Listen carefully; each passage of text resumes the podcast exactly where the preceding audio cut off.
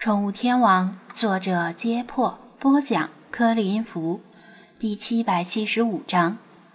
吴电工退休后没有别的爱好，也不喜欢养猫、养狗、遛鸟之类，嫌那些宠物闹腾。好不容易对养鱼产生了浓厚的兴趣，却又发生了这档子事，令他颇有些意兴阑珊之意。张子安微微一笑，看出了他的心思。您没有必要因噎废食，毕竟漏电是小概率的事件。啊，不不不，概率再小，一旦发生在自己身上，那就是零和一的区别。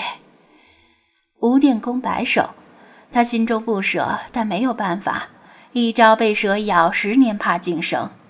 海水的高导电性令海水缸漏电的危害远大于淡水缸。尽管理论上可以在每次接触水之前关掉加热棒，以保证安全，但时间长了，谁也免不了精神懈怠。特别是他家里还有小孩子，如果他坚持养海水鱼，来自老伴儿那边的压力肯定很大。即使为了家庭和睦考虑，他也不打算养下去了。其实。如果您很想养海水鱼的话，我倒有办法。”张子安不失时机地提议道，“您可以使用工作电压二十四伏的加热棒，即使漏电也不会危及人身安全。”啊，还有工作电压二十四伏的加热棒？吴电工先是一惊，又是一喜。人体的安全电压是三十六伏，三十六伏以下的电压非常安全。若是工作电压二十四伏的加热棒，即使漏电，也不会对人体产生丝毫危险。怎么没见有卖的？他扫视着柜台里陈列的各款加热棒，这些无一例外全是二百二十伏的工作电压。呃，我这里也没有二十四伏的加热棒，听都没听说过。老板同样很疑惑。张子安狡黠地笑了。如果您想买二十四伏的加热棒，我可以给您留个地址。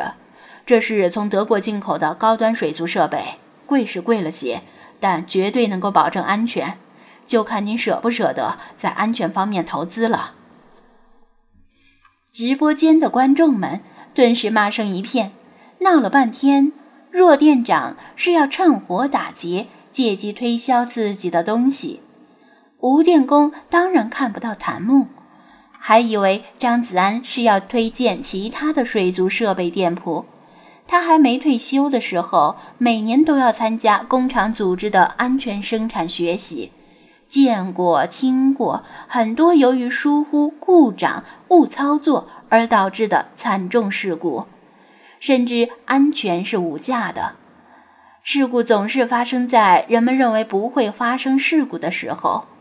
他当即拍胸脯表示：“能有多贵？我一个月的退休工资够不？”左邻右舍以及单位同事们的退休生活都很丰富多彩。有人花了大几万块钱买了单反相机和镜头，然后走街串巷拍照；有人迷上了航拍，买了无人机，整天往山沟里钻，坠机之后就再买新的。跟这些比起来，养鱼的成本已经很便宜了。至于老伴的唠叨，都已经听了几十年了，耳朵里磨出茧子，唠叨就让他唠叨去吧。那倒是用不了。张子安加了吴电工的微信，把自己店铺的地址发过去。吴电工扫了一眼地址，他是领着孙子偷偷溜出家的，今天是没时间过去了。回家后，老伴肯定大发雷霆。他打算消停几天之后再去。他向张子安和小雪告辞，领着小孙子离开了于氏大楼。这家水族设备老板也挺好奇，向张子安打听工作电压二十四伏的加热棒是从哪里弄来的，因为他知道越是高端的设备利润越高。但张子安顾左右而言他。随便找了个借口，带着小雪离开三楼，顺着电梯下到二楼。二楼是卖底沙、活石、水草、海藻、滤材、珊瑚礁、装饰性珊瑚等鱼缸造景用品的，也有商家为鱼缸造景之后直接整体出售成品的。鱼缸造景是一门技术活，除了心灵手巧之外。最关键的是要有一双能发现美的眼睛。同样的底沙、活石和珊瑚，在一些人手里只能玩泥巴，而在另一些人手里就能够变成美轮美奂的海底龙宫。不是每个人都有这样的天赋和耐心的，很多人愿意直接花钱买成品。如果说张子安在三楼是走马观花的浏览。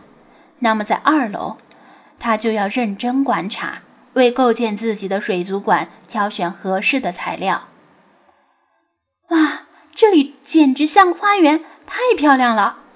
小雪眼前一亮，不由得赞叹道：“确实，与灯火通明的三楼不同，二楼的照明亮度被调得很低，最显眼的中央区域。”全都摆放着各家店铺引以为傲的成品造景缸，使用五颜六色的灯光为其增色，水草和海藻绿可迎人，营造出争奇斗艳的美景。二楼的墙上贴着禁止拍照的告示，小雪对直播间的观众说声抱歉，暂时把手机塞进兜里。观众们抱怨连连，只能听到声音。画面却是一团黑。二楼没有导购来招揽客人，大概是因为效率太低。因为一楼和三楼的顾客都是冲着买鱼买设备去的，而二楼的顾客往往于不同的造景缸之间徘徊很久，只欣赏却不掏钱，或者用手机悄悄地把缸内造景的样子拍下来，打算回家以后山寨一下。商家也不着急，悠闲地坐着玩手游。造景缸利润很高，三年不开张，开张吃三年，这倒也好，没人来打扰，顾客想怎么看就怎么看，想看多久看多久。店长先生，这些鱼缸的造景风格怎么都不太一样呢？小雪观察之后，敏锐地察觉到这一点。因为这些都是不同流派的造景，张子安指着最近的一个造景缸介绍道：“你看，这缸里大量使用了沉木和粗粝的岩石，凤尾蕨的根系附着在沉木上，底沙里栽种着水榕，那几尾背鳍呈橙红色，造型如同墨西干发型的鱿鱼是西非短绸。”整体看上去是不是有种很狂野的感觉？小雪点头，真的耶，特别是这西非短绸，长得挺逗。像这鱼缸就是西非风格的造景流派，但并不算很正统。正统的西非造景风格呢，应该是使用黑木蕨，而不是凤尾蕨。张子安远远瞥了一眼商家，凤尾蕨生长速度快，生命力旺盛。商家往往用其来代替黑木蕨，外形也相差无几，普通人根本分不出来。小雪吐吐舌头，怪不得网友说鱼市的水很深呢，连小小的水草都一次冲好。倒算不上一次冲好，这两种蕨类的价格差不多，但是凤尾蕨造景更省事，在鱼缸里布置黑木蕨的时间，都够在两个鱼缸里布置凤尾蕨了呢。张子安纠正道：“那这个呢？这个看起来给人很恬静的感觉。”小雪又指着另一个造景缸问道：“这个造景缸的布局异常简洁，迷你矮珍珠水草铺满了整个缸底，如丘陵般，四周低，中间略高。两块长条状的岩石呈倒八字，斜插于丘陵顶端。”仿若荒废的墓碑，几缕大沙草于岩石旁随水波摇曳，白中透蓝的灯光营造出晴空万里的氛围，望之有某种很空灵孤寂的感觉，像是站在英雄的坟冢前凭吊。这是典型的日式造景，其他的风格都是做加法，唯独日式风格是做减法。缸里的东西越少越好，元素越简单越好。张子安笑道。凡是这种性冷淡风格的，就往日式上面猜，准没错。直播间的网友们看不到画面，本来就很焦躁，一听更是炸了。